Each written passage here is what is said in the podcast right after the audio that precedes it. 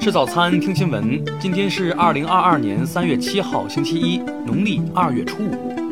云盛在上海问候您，早安。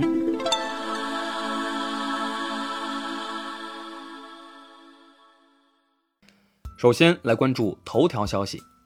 昨天，俄罗斯总统普京当天同土耳其总统埃尔多安举行电话会谈。普京介绍了目前特别军事行动的主要目标和任务，以及特别军事行动的进展情况。普京表示，俄方准备同乌克兰以及外国伙伴通过对话解决冲突。乌克兰拖延谈判进程的任何企图都是徒劳的。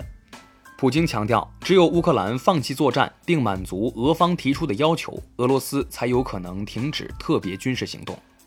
自莫斯科时间五月十号起，俄军进入安静模式。为民众撤离开通人道主义走廊。听新闻早餐知天下大事，下面来关注国内新闻。国家卫健委昨天通报，五号新增本土新冠确诊病例一百七十五例，其中山东八十八例均在青岛市。青岛市通报黄岛区疫情溯源结果是接收由外省有疫情地区发来的快递导致的人员感染。该奥密克戎病毒虽与国内已知的病毒基因序列对比未发现同源性，但不是变异株。青岛市介绍，截至昨天六时，已转运隔离五千二百九十二人次。截至目前，追踪莱西七中流出家长、教职工及家属一百一十九人，其中核酸阴性六十五人，外省十八人，已推送相关省份。昨天，江苏连云港市发现七名核酸阳性人员。为同一学校师生，目前四人已确诊，另三人为无症状感染者。全国政协委员杨利伟昨天接受采访时表示，商业航天是整个航天发展的一大趋势，十年内普通老百姓进入空间站在技术上没有问题。全国人大代表岳喜环表示，现阶段我国普通女职工五十周岁退休，而农村妇女六十岁才能享受养老保险福利待遇。因此，建议将无固定收入农村妇女的退休年龄调整为五十周岁。全国政协委员、广西柳州市人民检察院副检察长韦振玲提交提案，建议从事家庭全职服务职业的家庭成员，满足有独自全职照顾无民事行为能力的子女、失能老人及配偶等条件的，可申请获得一定政府劳务补贴。核技术应用专家、中国航天院院士毛永泽昨天在北京因病辞世，享年九十二岁。今年已经有五位院士离世。下面来关注国际新闻。据乌克兰总统办公室的消息，俄乌第三轮谈判可能在七号十五时左右举行，会谈地点仍将在白俄罗斯。国际红十字会昨天宣布，当天计划经人道主义走廊从乌克兰马里乌波尔撤离二十万人的尝试宣告失败。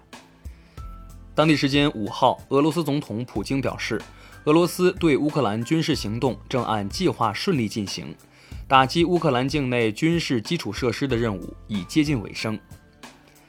昨天，乌克兰总统泽连斯基通过社交媒体表示，他同美国总统拜登进行了通话。双方就安全、对乌克兰的金融支持以及持续制裁俄罗斯等话题进行了讨论。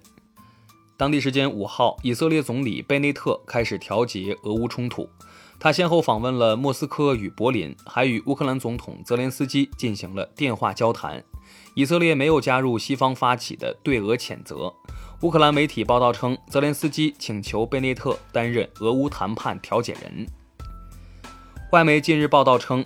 西方官员预计俄罗斯将扭转局面，而美国及其盟友已经在暗中为建立乌克兰流亡政府等做准备。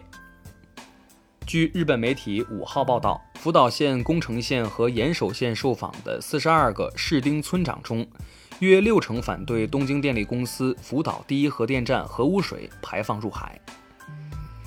当地时间五号，伊朗伊斯兰革命卫队揭幕了两处大型地下军事基地。这两处地下基地可容纳配备新型设备的地对地导弹系统、双导弹发射平台以及无人机发射平台。下面来关注社会民生新闻。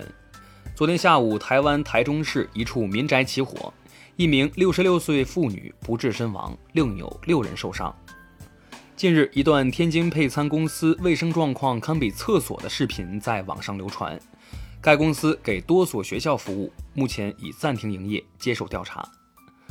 五号下午，江苏徐州一匹白马受惊，在街上一路狂奔，还撞损路边一辆汽车。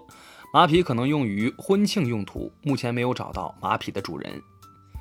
昨天，位于嘉义县的台北故宫博物院南部院区主要电力系统供电异常，中午后博物馆暂停开放。最后来关注文化体育新闻。昨天上午五十分钟内，中国代表队在北京冬残奥会勇夺两金一银两铜，共计五枚奖牌。CBA 常规赛第三十一轮，吉林一百一十八比一百零八战胜上海，取得八连胜，并终结了对手五场连胜。据俄罗斯媒体报道，决定出售切尔西俱乐部的阿布拉莫维奇有意将组建一项名为“大陆足球联赛”的新赛事。将邀请中国、塞尔维亚等国家的俱乐部参加。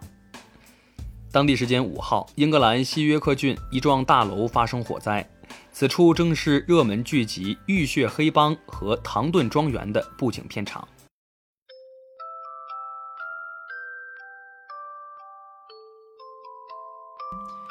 以上就是今天新闻早餐的全部内容，咱们明天不见不散。